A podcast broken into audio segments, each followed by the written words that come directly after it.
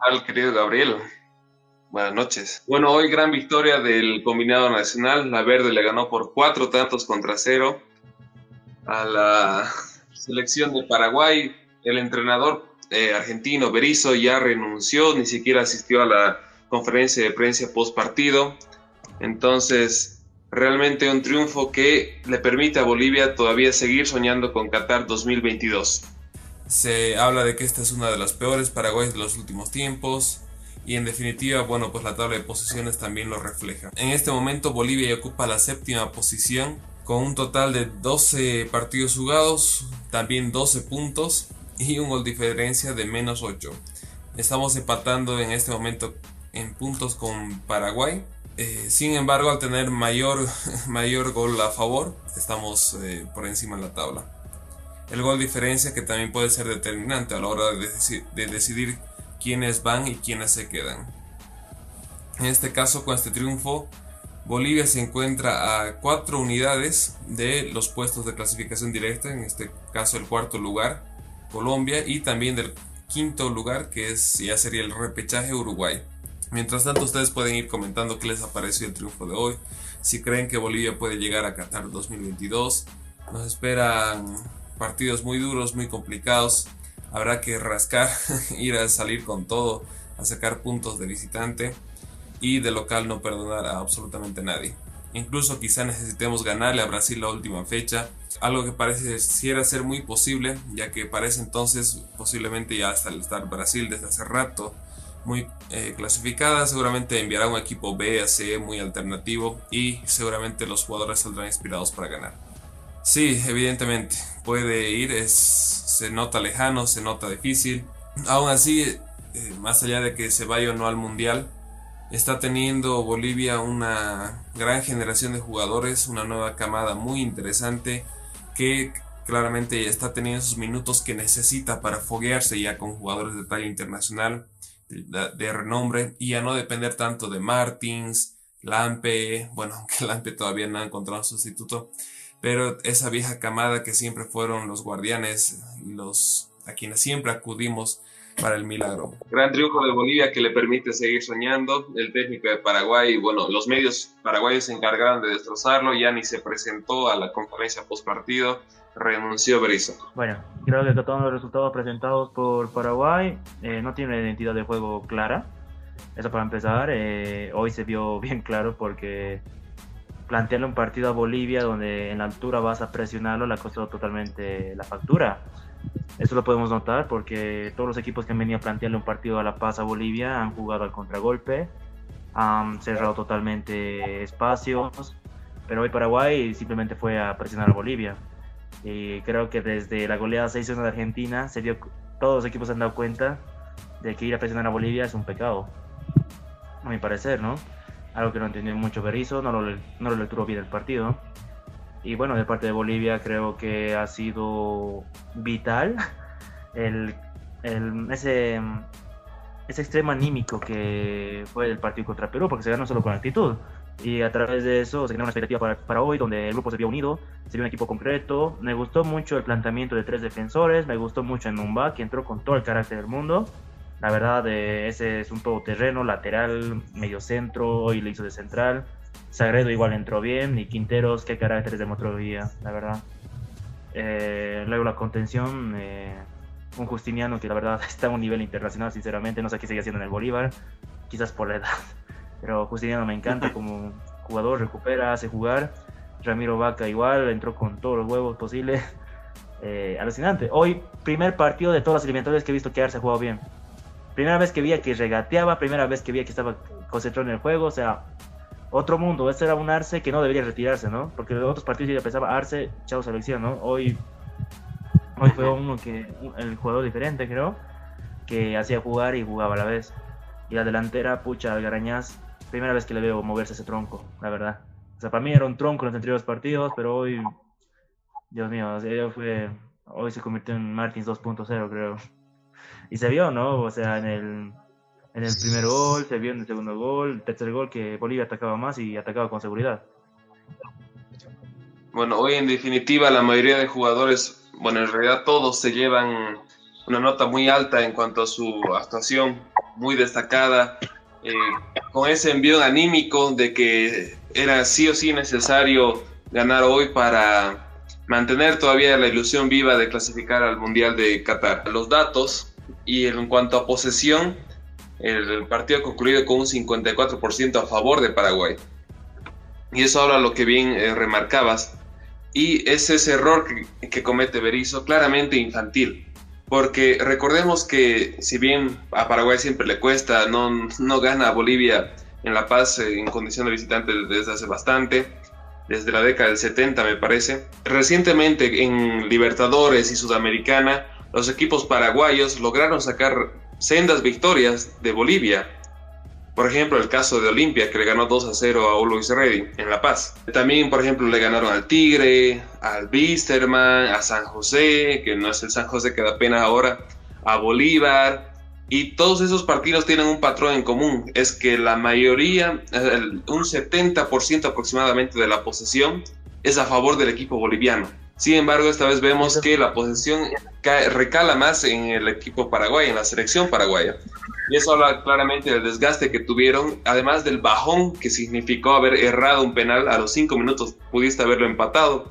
Sin embargo, eh, erraron ese penal, lo mandaron a la segunda planta de la curva norte. Bolivia supo controlar bien los tiempos, ya se sintió más aliviada con el segundo gol y de ahí era solo cuestión de tiempo para que siguieran cayendo más. Algo que hay que destacar primero era que Bolivia entró con mucha actitud al principio.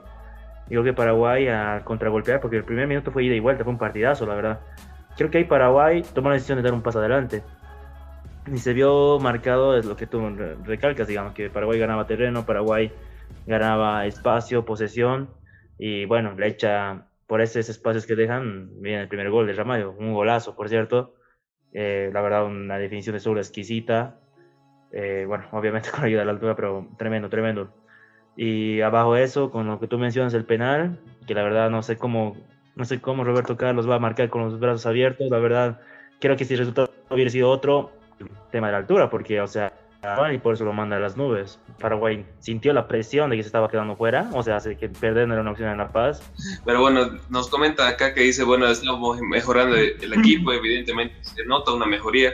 Yo creo que este es el mejor partido que ha tenido hasta ahora eh, Bolivia dentro de este proceso de las eliminatorias Qatar 2022. Las posiciones, bueno, pues Bolivia claramente sigue con la chance intacta, puede todavía clasificar al Mundial. Bueno, un triunfo muy importante de la Verde, cuatro tantos contra cero.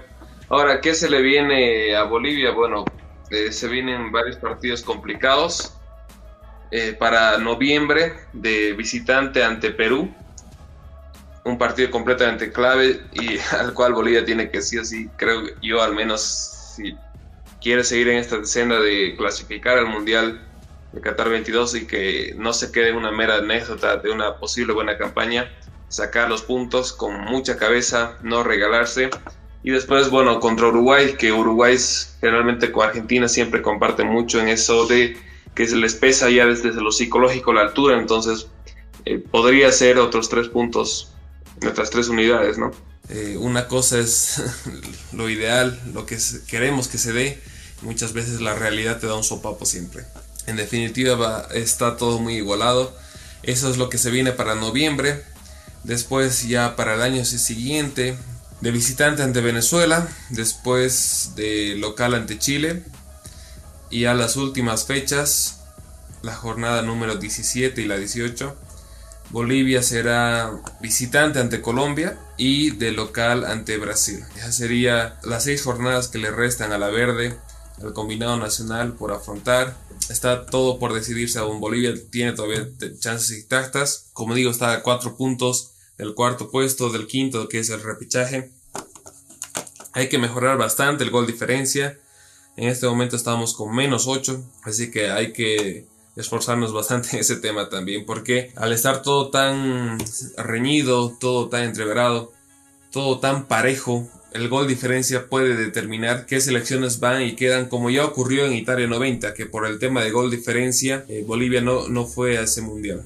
Se armó igual mucha polémica con el tema de Pastén, de Farías, Pastén siempre ha sido los primeros en decirle vende humo a Farías. De ahí mi video un poco haciéndome la burla, la vende humoneta, con la mediocre neta, que se les dijo hay que ganarle a estos mediocres.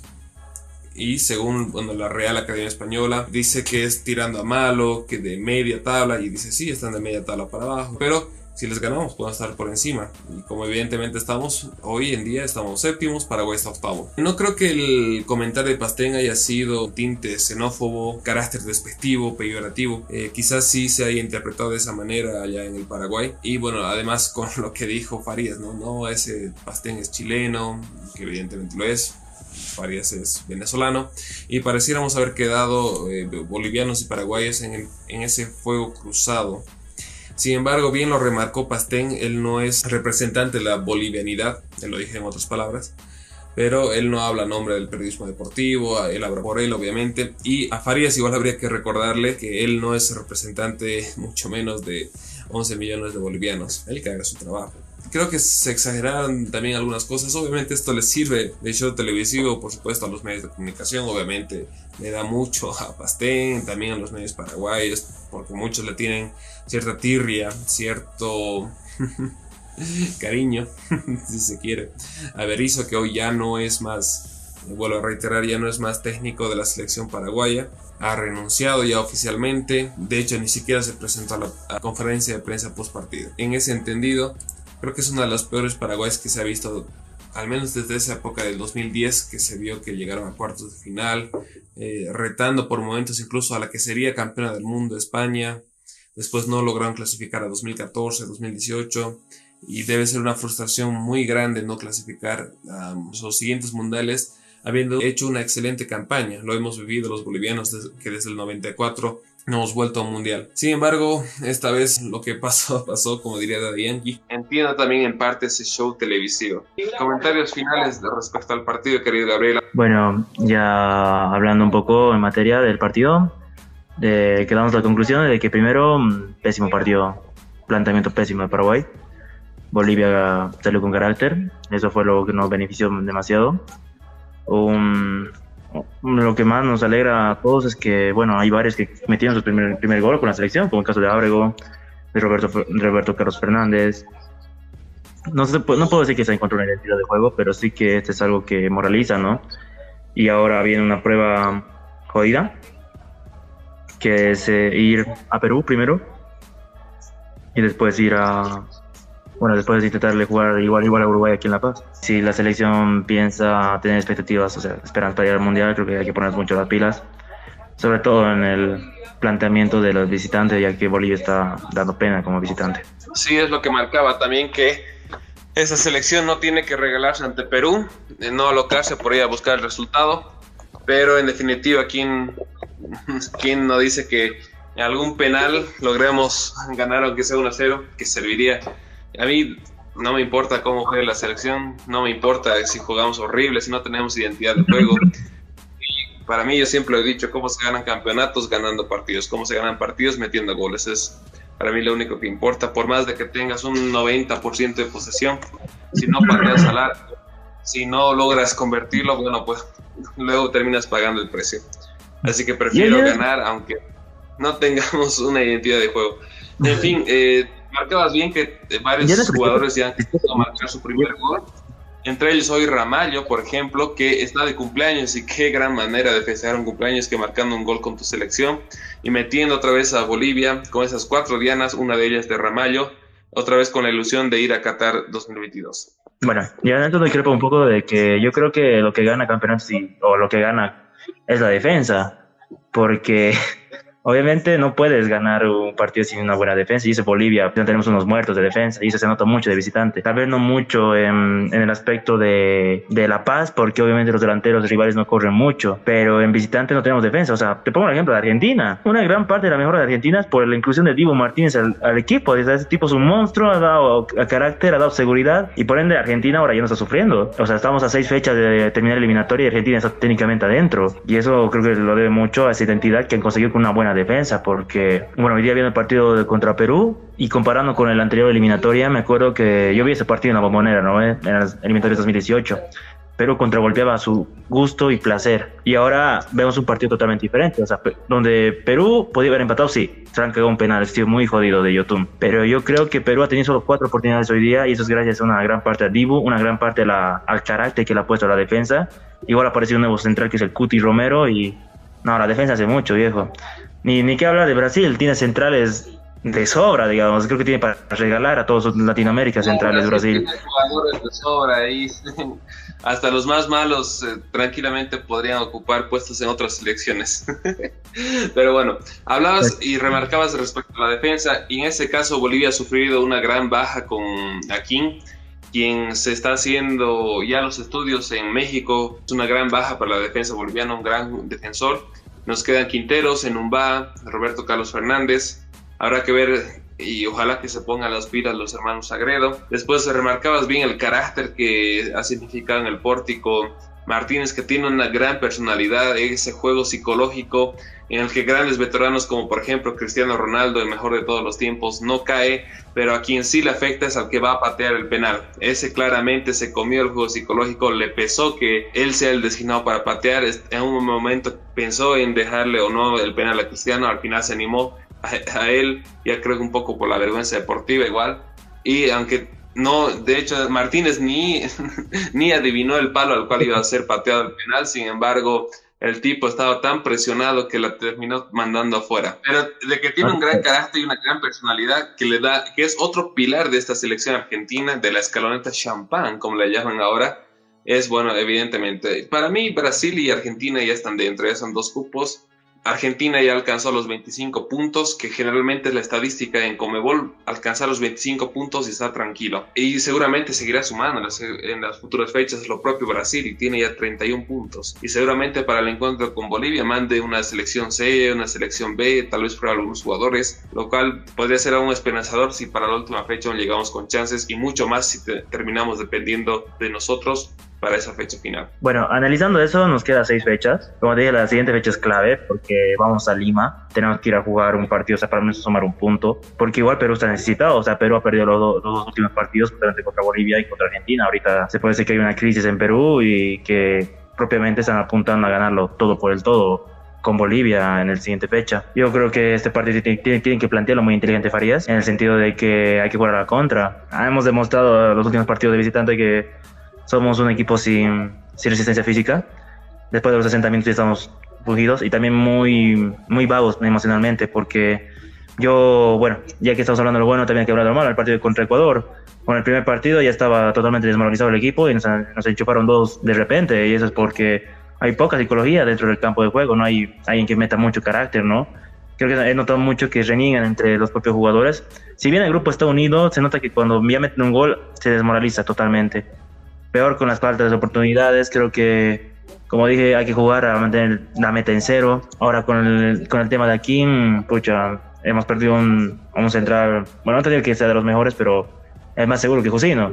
Yo creo que jugaría con, sería bien jugar con línea de tres nuevamente, pero incluyendo a Numba. Para mí Numba se está ganando el puesto de a poco. Me gustó mucho contra Perú, me gustó mucho contra Paraguay. Es una persona que toma decisiones así al toque, no se complica y tiene una visión de juego muy interesante, ¿no? Tal vez como lateral no tanto, ¿no? De eso me alegra mucho que haya vuelto Pejarano. O sea, no será la mejor opción. Bueno, no es, no es bueno para a nivel internacional, pero creo que es la mejor opción que tenemos a la derecha, como Bolivia. Es que es mejor que jugar como, como porque se nota que, que Ramallo es muy, está muy incómodo marcando. Él es más de ataque y hoy se notó, ¿no? Creo que si no hubiera sido esa salida de actitud, Ramallo la sufría, aún teniendo al Mirón ahí, ¿no? Creo que ha jugado, mucho el primer gol, así psicológicamente. Se desenvuelve mucho mejor en ataque que en defensa, por ejemplo. Exacto.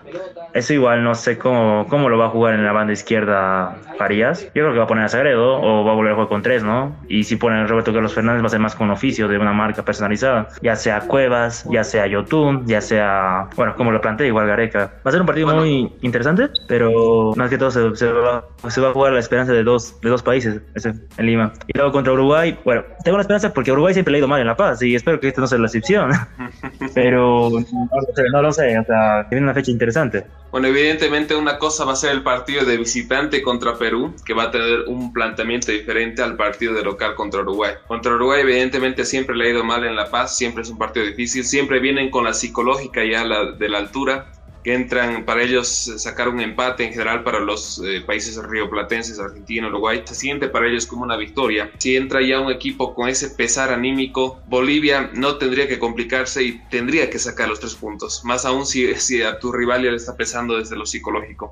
Así, esta gran generación de futbolistas, esta nueva camada que comienza a aparecer junto ya a los veteranos, a la experiencia como Arce, eh, Martins, Lampe, muchos otros más. Bueno, yo creo que la cámara de la sub-23 de aquellos, de aquellos que casi clasifican a los Juegos Olímpicos ya está surgiendo, con Roberto Carlos, con Víctor Ábrego. Falta mucho, falta mucho, la verdad, para trabajar.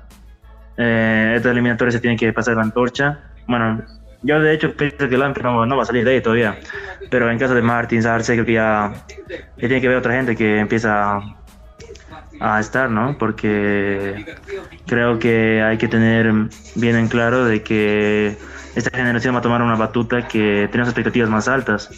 Obviamente una nueva generación de jugadores siempre da ilusión, siempre da una forma de ver y obviamente esperamos que todos salgan al extranjero. Eh, yo les veo mucho futuro, sí, pero creo que ese futuro, o sea, ese potencial se tiene que hacer con un buen planteamiento algo que Farías eh, a veces la chunta, a veces no la chunta, a veces experimenta, otras veces... Por ejemplo, el partido de hoy ha sido correcto, nadie puede cuestionar a Farías porque creo que el planteamiento ha sido muy bueno. Los cambios han sido correctísimos en el momento preciso, en especial el de Abrego, porque la verdad Abrego con la velocidad que tuvo, nadie derribó el tercer gol y el cuarto gol. Entonces yo creo que esperamos que siga planteándolo inteligentemente. Como yo dije en Perú, tiene que plantear un partido defensivo y a contragolpe y contra Uruguay tiene que plantear un partido similar al de día. Y lamentablemente de Uruguay va a ser mucho más difícil porque ellos sí tienen defensa. Tienen a José Jiménez, tienen a Diego Godín y así varios centrales que la verdad una ahí. Tienen a Naitan.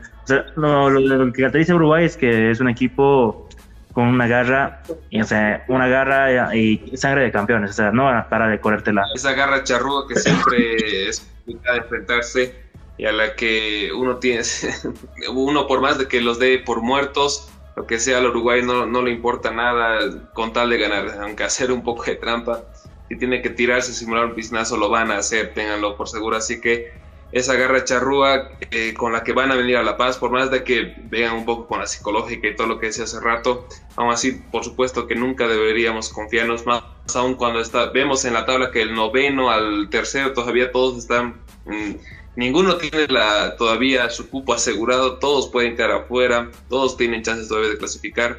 Realmente habla eso de la paridad que existe hoy por hoy en Comebol.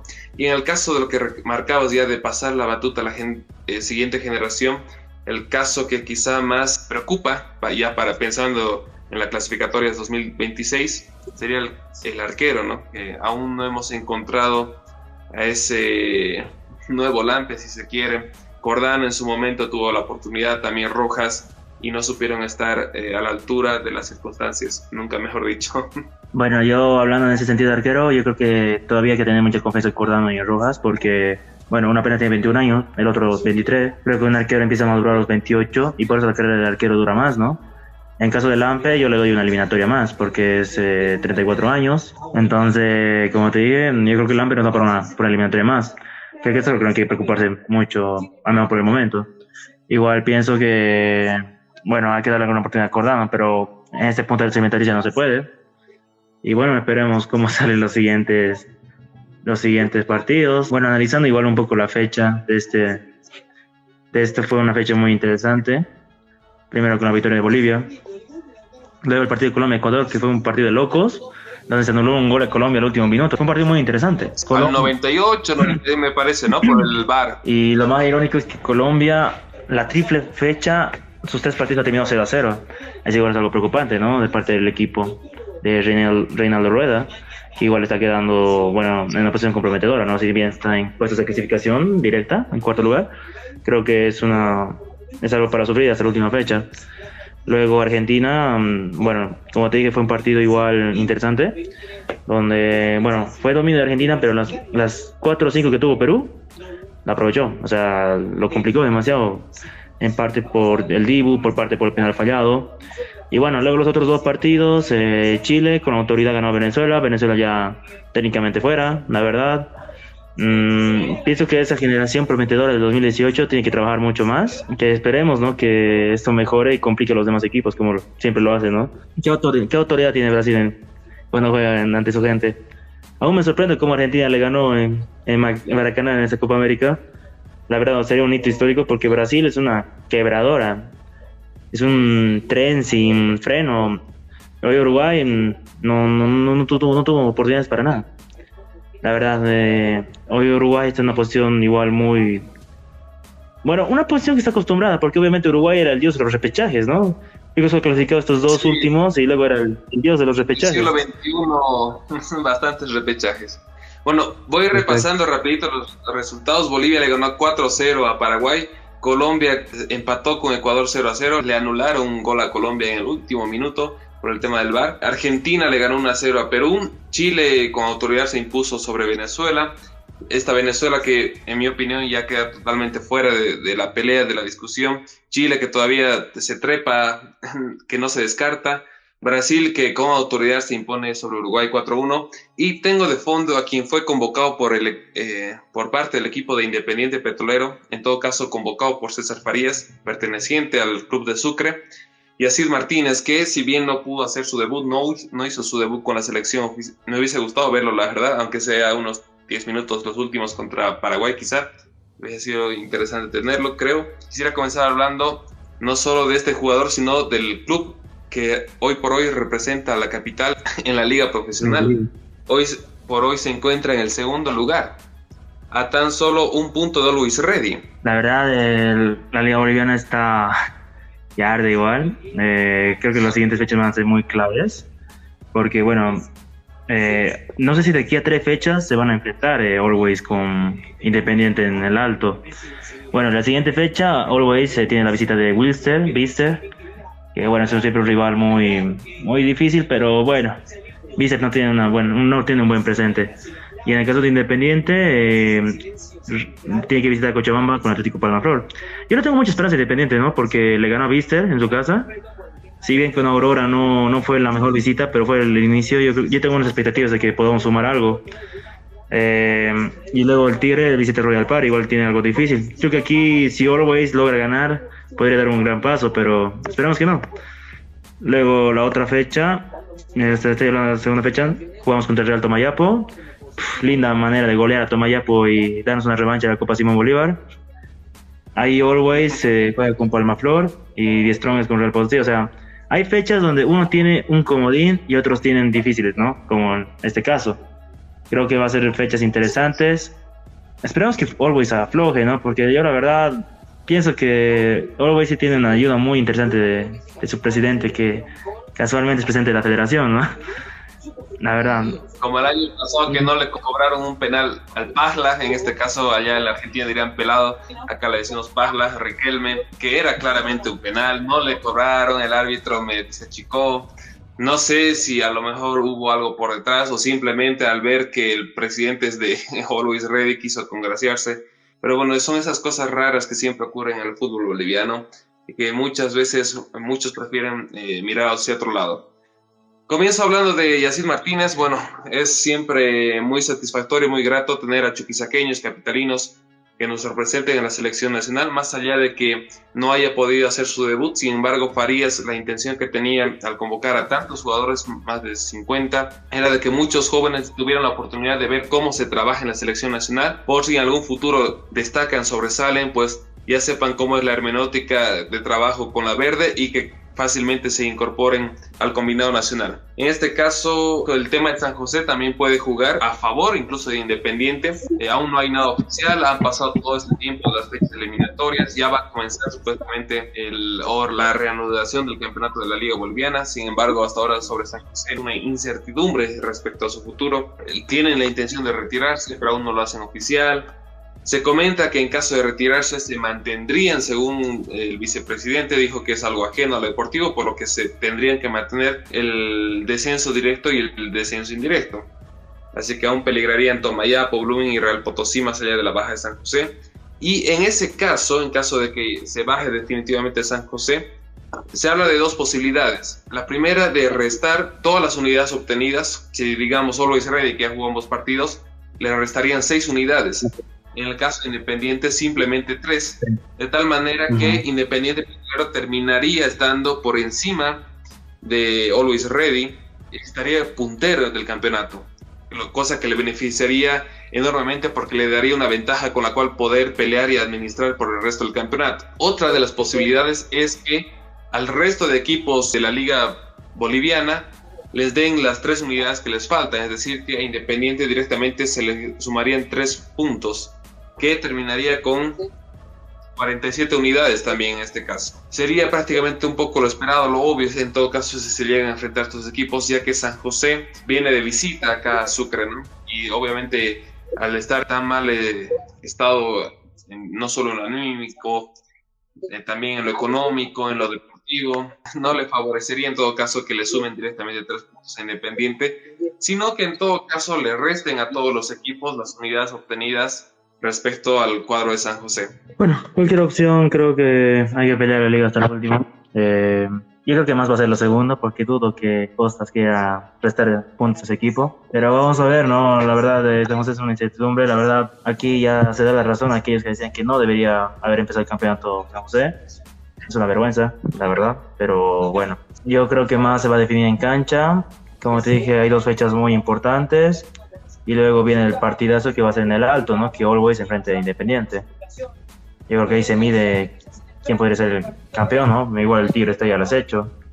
Tal vez el Tigre ahora termine tercero, tal vez termine segundo. Independiente que no solo está peleando por el título, sino también por meterse de manera directa a la Copa Libertadores, lo cual supone una inversión grande de inyección en cuanto a capital para reforzar aún más el equipo, para avanzar en el complejo deportivo, que al ser la presidenta también concejal municipal, hasta ahora no han podido arrancar las obras o las gestiones con respecto para poner los terrenos, para iniciar la obra. Bueno, en definitiva, un proyecto ambicioso no sería un imposible, y más aún con los buenos resultados deportivos en este caso, que de concretarse traerían buenos resultados económicos. Una inyección anímica, o sea, una inyección económica muy importante yo creo que lo que más tienen que invertir Independientes en la plantilla, porque esto, esto ya se ha visto antes. No sé si apelo a la memoria que Universitario igual la primera, el primer año que estuvo en la liga profesional llegó al tercer lugar, clasificado en la Copa Sudamericana. O sea, todo un júbilo, ¿no? Pero después de la Copa Sudamericana, eh, bueno, se gastó todo el dinero ahí y después de eso se vendieron jugadores y ahí la U se estancó un poco hasta volver a ser campeón, ¿no? Pero siempre le pasaba a la U. Creo que eso es algo que hay que mantener mucho en Independiente, porque este es un equipazo. Podemos estar hablando del mejor Independiente de historia, sinceramente, porque creo que Independiente nunca llegó a un nivel tal como tal. Creo que en el 97 llegó a ser subcampeón y jugó la Copa Comebol, creo que así se llamaba antiguamente. Eh, y ahora estamos, está, está justamente a, a tal vez llegar a lo mejor que ha podido llegar alguna vez en su historia. Y esto se, se lo tiene que tomar con responsabilidad, ¿no? Primero creo que hay que invertir esa plata para mantener el equipo, en especial a Martin Pros, a, Correa, a Cristaldo, que yo creo que fija va, a aparecer Bolívar con sus millones, va a aparecer el Tigre, así ofreciendo mejores contratos, mejores salarios. Eso sería lo primordial, pero bueno, primero pensemos en el campeonato de ahora, ¿no? Que mm, faltan un montón de fechas, falta aún, como te digo, no, todavía es temprano para soñar, yo creo que, digo, Independiente tiene que asegurar más, sobre todo el partido como local. Creo que el Estadio Empate se ha vuelto una fortaleza donde nadie ha podido sacar puntos, más que Always, irónicamente. Pero eso igual sido ayuda del árbitro, la verdad. Un partido asqueroso. Pero bueno, como se reduce la liga, está muy emocionante, ya que sea miércoles para ir al estadio. Bueno, ¿qué se le viene a Independiente? La fecha 22 es la que se va a jugar a continuación. Y Independiente va a estar de visitante ante Palmaflor. Always Ready, rival directo de local entre Bilsterman, uno de los peores Bilsterman del último tiempo, que de hecho sus jugadores ya están en paro. Podría terminar siendo un, segundo San José de Oruro, el equipo cochabambino. Y después el otro rival directo, que está tercero en este momento, The Strongest, visita a Royal Party, que Royal Party está cuarto, recordemos, y que aún quiere pelear todavía por entrar en la discusión no solo del título, sino también por entrar directamente a Libertadores, más allá de que en este momento está entrando la fase previa. Siguiente fecha, la número, jornada número 23, en este caso, The Strongest es local frente a Real Potosí. Always Ready es visitante ante Palmaflor. Y bueno, Independiente Petrolero. Contra Tomaya. Sí, frente a Tomaya. es local frente a Tomayapo, tienes toda la razón. Y la jornada 24, que es la que va a estar muy interesante, porque Always Ready recibe en el alto a Independiente Petrolero. Partido completamente clave que puede decidir, quizá, aunque faltan todavía muchas fechas, sin embargo, que quizá incluso podría valer un campeonato. Quién sabe, quién te dice que no, quién te dice que sí. Y bueno, el Tigre que visitaría a ¿no? Partidos muy complicados para todos, en especial este que puede ser el ese definitivamente va a ser el condimento o la yahua de la jornada. Esperemos que sea un gran partido y que en definitiva gane Independiente ya que es el representante de Sucre. Bueno, son tres fechas complicadas para Independiente. Primero por la visita del Atlético Juan Horror, con lo cual hay que sumar como sea. Luego el partido contra Tomé porque hay que ganarlo. Eh, en, ese, en, ese, sentido igual Always, eh, esperemos que Vister, bueno, paro no, tiene buenos jugadores Vister, esperamos que por lo menos saque un empate. Y bueno, del Tigre contra Royal Party, ahí, ahí por lo menos se va, un rival directo se va a bajar. Luego en la otra fecha eh, hay que ganar sí o sí a Tomayapo, si partido sí o no se, no se tiene que escapar ningún punto. Igual esperamos que Always flaquee, igual esperamos que Tigre flaquee, ¿no? Aunque yo creo que con la característica que está demostrando Independiente, creo que si no es para campeonar, estamos para clasificar directamente a Libertadores. Esperemos que se dé.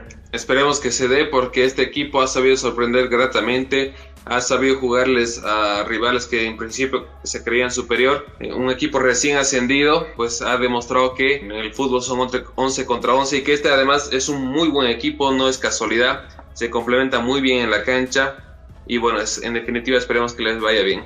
Mientras tanto, acá tengo ya el, cómo quedó la regional Chuquisaca por la Copa Simón Bolívar. Vamos comenzando con el equipo de Padilla, que terminó eh, el campeón interprovincial último, en este caso con solo un punto y un gol diferencia de menos 18.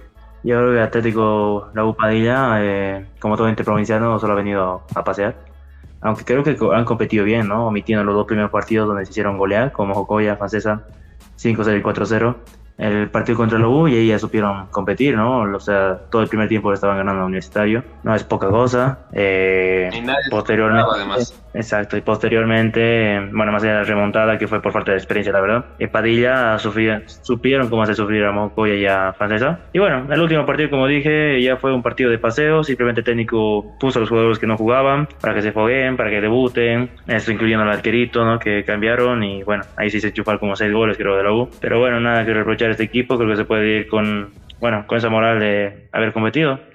En especial que haya dado a Padilla sus primeros partidos, aunque la cancha está deteriorada, pero sus primeros partidos así un fútbol más profesional. Sí, bueno. bueno. en el caso de Padilla eh, sería el tema de las supuestas refacciones o mejoras al, al, estadio municipal de Padilla. Mucho ojo con las autoridades, ya sabemos eh, que este Bolivia siempre desgraciadamente ocupa uno de los puestos más altos en cuanto a corrupción en el país, porque se da desde los niveles más bajos, desde las eh, autonomías municipales, indígenas, originarias, campesinas, eh, autonomías departamentales y bueno, el gobierno central ni que se diga. Pero bueno, así que las fotos hablan por sí solas, las imágenes eh, relatan que ese no es el mejor escenario deportivo. Aún así, supuestamente se puso en mejores condiciones para que se les permita jugar de local. Después, en cuanto a lo positivo, el chico de 16 años que hicieron debutar, esperemos que sea una joven promesa que pueda pasar a la reserva, quizá de la U, del, de Inde, incluso quizá hasta de Pancesa, en un equipo más competitivo, sea una de las tantas jóvenes eh, promesas chuquisaqueñas que podamos exportar no solo al fútbol nacional, sino también al internacional. Otro aspecto positivo es que no estando en el mejor estado físico, teniendo incluso un 9 con sobrepeso, eh, supieron complicar a las defensas de Francesa, de la U. En definitiva, no se les dio contra Francesa, más allá de que les pegaron un baile por unos momentos al ritmo padillense. Sin embargo, sí se les dio en el partido de frente a Universitario de Sucre, en el que comenzaron ganando el partido, pero claramente pesó la falta de experiencia de los jugadores y bueno, al final se hicieron remontar son aspectos positivos. Eh, también la fiel hinchada padillense que en todo momento animó a su equipo. De hecho, el puntazo que sacaron de, locales frente a Francesa derrumbó al equipo cementero y además fue un envío anímico para ellos para que no solamente se quede una mera experiencia, sino también eh, fue un empate que para ellos supo a victoria, porque no, no eran los favoritos, eh, no se esperaba mucho de ellos tampoco. Sin embargo, que ya siendo en el papel, ¿no? Un rival un poco inferior, digamos, Aún así, esto sabemos que es fútbol, es 11 contra 11 y nada está dicho y que claramente este punto es muy valioso y que esperemos que los jóvenes que hayan debutado, como en el caso de Real Monteagudo que estuvo el año pasado, algunos pasaron, por ejemplo, al equipo de Francesa, esperemos que en este caso alguna joven promesa destaque y que entre estos equipos más competitivos. Vamos con el segundo eliminado, uno de los grandes favoritos, Francesa, el equipo cementero, que se cae con 7 puntos. Principal responsable, en mi opinión, la dirigencia que eh, se dio a varios jugadores importantes, a rivales directos y que no supo hacer las contrataciones para reemplazar estas eh, bajas de jerarquía. No supo eh, gestionar en cuanto a lo deportivo, en cuanto a lo económico, no sé exactamente cómo estará el detalle, esperemos que esté bien. Sin embargo, en lo deportivo completamente se aplazaron en definitiva. No, no, no me parece una decepción total. Creo que con las expectativas del año pasado se esperaba mucho más eh, yo igual apunto totalmente la dirigencia, que una semana antes cedas a dos jugadores claves como Maximiliano Martínez y su hermano, es los extranjeros que la verdad ni siquiera lo repuso, o sea, no lo repuso, trajeron jugadores nacionales, ¿no? Está bien que Francesa apueste por, por los jóvenes, pero creo que la experiencia pesa mucho, en especial en estos campeonatos. Y aquí fue, o sea, ya estábamos mencionando la experiencia de universitario y cómo remontó a la U de Padilla. En caso de esto en Francesa, allá en Padilla no, no hubo reacción, o sea, podemos hablar de un equipo que le faltaba ese, esa voz de mando, le faltaba mucho coordinar el juego, porque cuando los jugadores, se notaba la desesperación en la cancha, se notaban los partidos contra Mojocoya, se notaban los partidos contra La U, que la inexperiencia hacía que los jugadores se desesperen y no vayan a la idea de juego. Igual creo que se contrata a Vega eh, un poco tarde, no trabajó mucho, la verdad, con el equipo. Y se notaba el tiro porque era como que ve, primera vez que veo un Vega renegando. La verdad, Vega normalmente dirige los partidos más tranquilo. Pero ahí se veía la impotencia, que no podía controlar el equipo. ¿Por qué? Porque no han trabajado mucho con ellos. Muy, muy pésimo. O sea, la gestión de Francesa ha sido muy pésimo y bueno, esto deriva en este tremendo fracaso así por decirlo, porque es lo que es, es un fracaso, o sea, no pasa la fase regional y... en la gestión anterior se quedaron a puertas de, a penales, de llegar al profesionalismo, estuvieron a nada con ese arbitraje nefasto de llegar a la división profesional y ahora jugadores cedidos a, bueno, no cedidos, en todo caso vendidos a rivales directos como por ejemplo Universitario de Sucre, eh, no encontrando ese medio un motor en el medio campo que mide los tiempos, que sepa manejar, como en, todo caso fue Gallegos el año pasado en francesa, totalmente clave, y que hoy en día es el 10 de Universitario, y es justamente quien le da juego a este equipo, el del cuadro de Octo. Además que no solo se aplazaron en lo deportivo, sino también en todo caso en tema de, de las redes sociales, muy poca presencia en las mismas, eh, eh, prácticamente apenas alguna que otra publicación en Facebook, en esto del marketing en las redes sociales.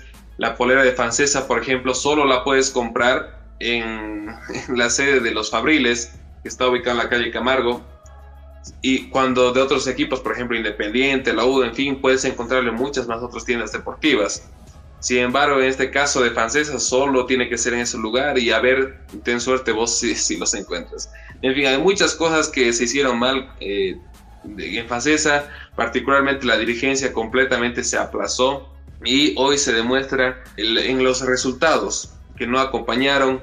Primero eh, se tenía un técnico, luego se cambia, eh, estoy hablando de cuando comenzó la regional, no, perdón, de cuando comenzó la primera A Chuquisaca, después entró Miers, Miers que después no tenía el, el carnet, digamos, como para conducir en la Ciudad Bolívar. Entonces traen de última hora Vega, en fin, mucha improvisación, definitivamente mucha falta de seriedad.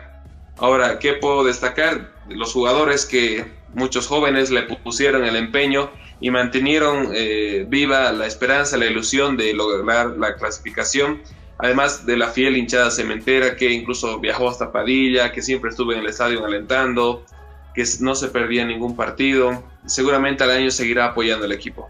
No, no, ya sin comentarios, la verdad ya lo dijimos todo, la dirigencia la aplazó, el proyecto de Francia este año fue un fracaso y bueno, esperamos que el año no reflexione y sobre todo se haga gestiones para mejorar la situación. Bueno, ahora pasemos a hablar de Mojocoya, el equipo revelación. Llegó, se reforzó bien, trajo por ejemplo a Pinedo, en fin, entre otros jugadores importantes que supieron entre ellos complementarse de buena manera para sacar resultados primero en la, en la primera A Chuquisaca para obtener el tercer lugar y clasificar a la Copa Simón Bolívar y en esta ocasión lograr eh, ser el segundo representante eh, para ya los encuentros mano a mano que pronto vamos a ir a ello y que en definitiva, bueno, pues un equipo que quizá no era de los favoritos, eh, hoy se encuentra representando a Chuquisaca. ¿Qué nos puedes comentar al respecto del tractor amarillo, querido Gabriel? Bueno, la verdad, primero me sorprendió de dónde habían sacado dinero, porque ya de la primera A estaba retundando este tren amarillo. Primero trayendo a Pinedo, trayendo a Tordoya, trayendo a Dulcin Maldonado, o sea, jugadores que ya se conocían desde universitario en las épocas antes de descender. Creo que se forjaron con equipo, trajeron a otros refuerzos internacionales muy interesantes, como Separiani, el delantero, el arquero, que bueno, no me acuerdo muy bien el apellido, pero es muy bueno, o sea, da una seguridad increíble. Y así se fue complementando no me gusta para nada el juego de Mojocoya.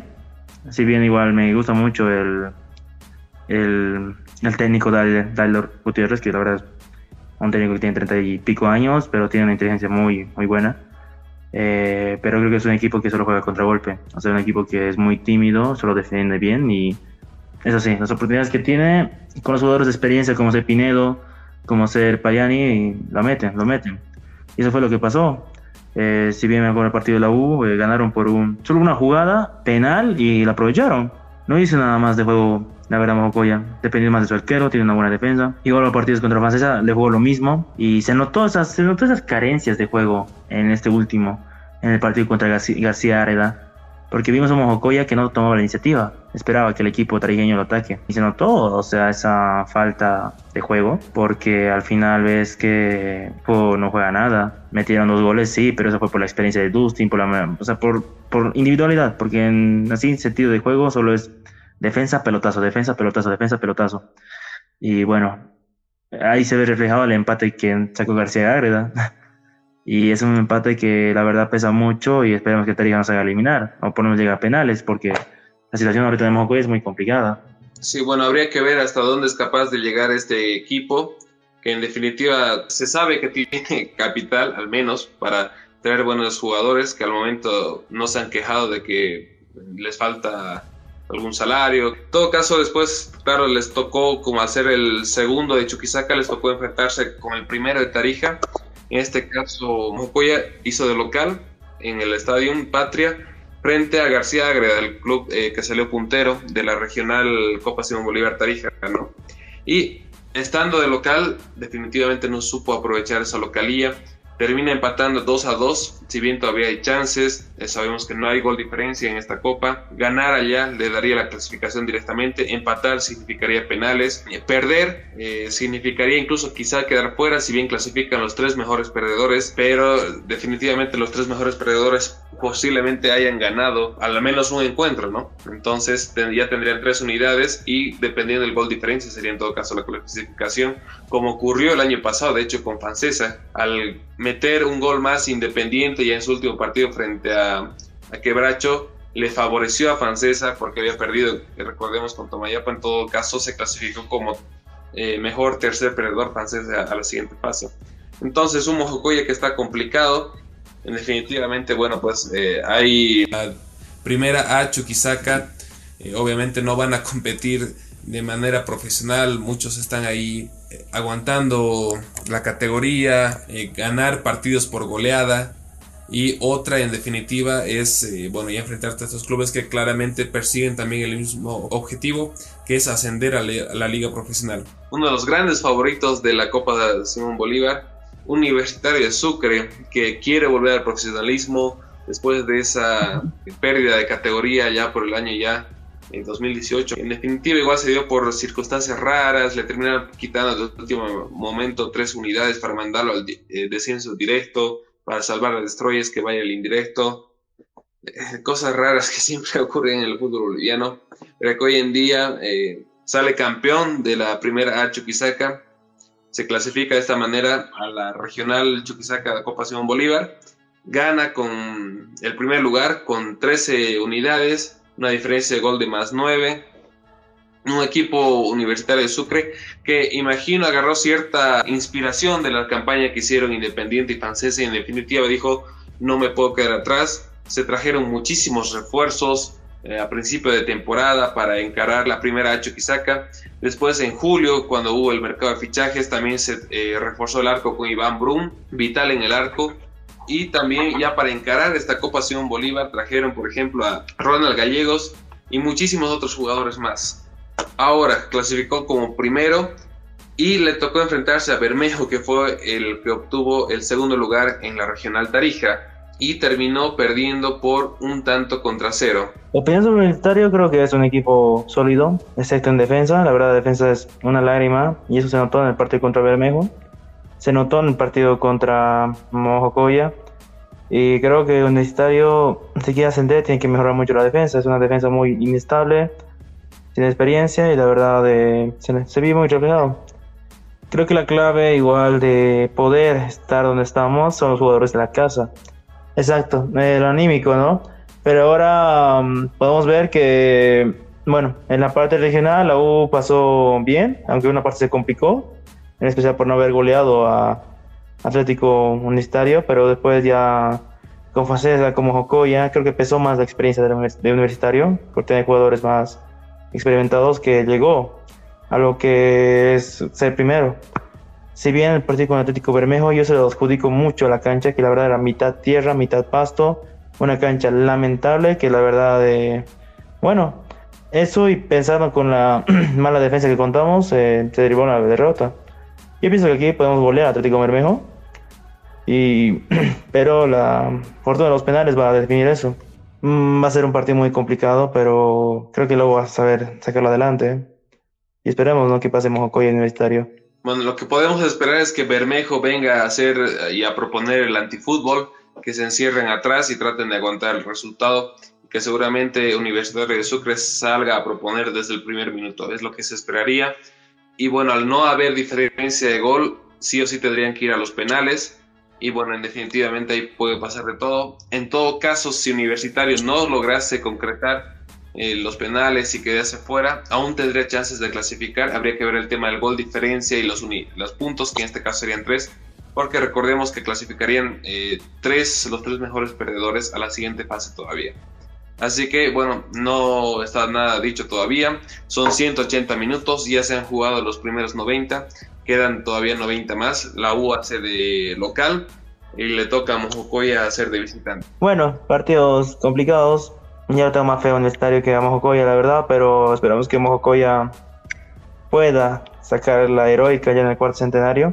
Al menos, por lo menos, ¿no? En, en penales, además como mejor perdedor y aquí no, pues Universidad tiene que jugar a matar o morir, no hay de otro. Yo igual, yo igual pienso que va a venir Atlético Bermejo con el antifútbol, a encerrarse atrás, a perder tiempo. Aunque ha habido jugadores interesantes, ¿no? De Bermejo, pero creo que en un contexto de una cancha de verdad, porque como dije, el estadio Bermejo, lamentable. Creo que el estadio va, se lo va a pasar por encima. Pero bueno, una pena que se haya perdido en Bermejo porque se podía haber empatado en el último minuto. Pero como dije, fue en los nervios, fue puta falta de defensa y creo que esas cosas tal vez nos vuelvan a pesar en siguientes fases si es que se, si es que se pasa. Bueno, en definitiva, el terreno de juego, la cancha puede influir porque no es lo mismo enfrentarte a una cancha que no está en óptimas condiciones a un estadio Patriax en la que se juega la liga profesional, en el que siempre está en óptimas condiciones, que supo recibir eh, competencias internacionales como Libertadores Sudamericana, que tiene un gran aforo y que en definitiva tiene universitario ese empuje anímico por la hinchada que siempre está apoyando al cuadro Dosto, tiene una gran hinchada en la capital, sobre todo por lo que se hizo en el siglo XXI. Mucha gente se hizo hincha de la U de Sucre por las enormes y heroicas campañas, salir campeón dos veces de la Liga Boliviana, ser el primer equipo sucrense chuquisaqueño en ganar la Liga Boliviana, eh, ser conocido como el Grande del Sur, ser el primer equipo chuquisaqueño sucrense en jugar una Copa Sudamericana, una Copa Libertadores. Así que definitivamente va a tener también ese empuje anímico desde la grada. Aunque más allá de que no jueguen. Sin embargo, muchas veces, por ejemplo, ese partido, recuerdo bien por Sudamericana ante Universidad César Vallejo, equipo de Universitario lo termina empatando sobre, sobre la hora de local 2 a 2 y fue en parte también por la hinchada que siempre animó al equipo, que lo apuró que animó siempre, que apoyó, que aplaudía, que gritaba, que coreaba el nombre de la. En definitiva, puede ser un empuje importante. No, yo igual recuerdo ese partido, que estábamos perdiendo 2 a 0 y en los últimos cinco minutos se le empata por el empuje del público. Yo creo que sí, el público influye mucho, especialmente en el estadio. Así que yo creo que depende del apoyo, que el apoyo siempre estado ahí en el estadio, siempre ha estado hinchado ahí. Siempre ha viajado donde ha estado. Creo que las hinchadas de aquí de Chuizaje son muy fieles, la verdad. Sea cual sea el equipo, creo que se acompaña hasta lo último. Y creo que esto no va a ser la excepción. Yo creo que podemos, lo vamos a hacer. Y bueno, esperemos que se dé. Bueno, esperemos que en definitiva Universitario de Sucre vuelva a la división profesional con también el empuje de su gente que en definitivamente se merece estar en primera. Y sí, evidentemente la hinchada de Sucre de acá es muy fiel, muy seguidora, no solo la del universitario, sino también del INDE, que se tuvo que aguantar 17 años fuera del profesionalismo y que aún así siempre estuvo apoyando a ese equipo, la de Francés igual que es muy fiel, y también las filiales ¿no? de los otros equipos como el Tigre, en la de Bolívar, que siempre se organizan, siempre están. En todo caso también eh, hay muchas otras hinchadas del resto del país que también son muy fieles. En, todo caso, eh, incluso hasta el Alto, lo contrario a La Paz, que no sé qué pasa en La Paz, que eh, pese a que ahí juegan Bolívar, el Tigre, digamos, los cuadros más importantes, quizá en todo caso los más grandes del país, a veces vemos una curva sur abandonada, curva norte lo propio, todo un contraste de realidad, pero bueno, ¿qué le vamos a hacer? Esperemos que muy pronto estemos comentando el triunfo de ambos cuadros chuquisaqueños y particularmente el de la U de Sucre, gran favorito a campeonar y ascender, por supuesto, al profesionalismo. Será hasta una próxima oportunidad, querido Gabriel. Sí, sí, igual, gracias por hablar y bueno, esperamos que ya veamos resultados buenos Aguante Bolivia, aguante Universitario, aguante Independiente y esperemos ya volver a hablar con buenos resultados. Gracias por invitarme, Rodri. Estaremos hablando. No, siempre grato hablar de fútbol boliviano y chiquisaqueño. Goodbye.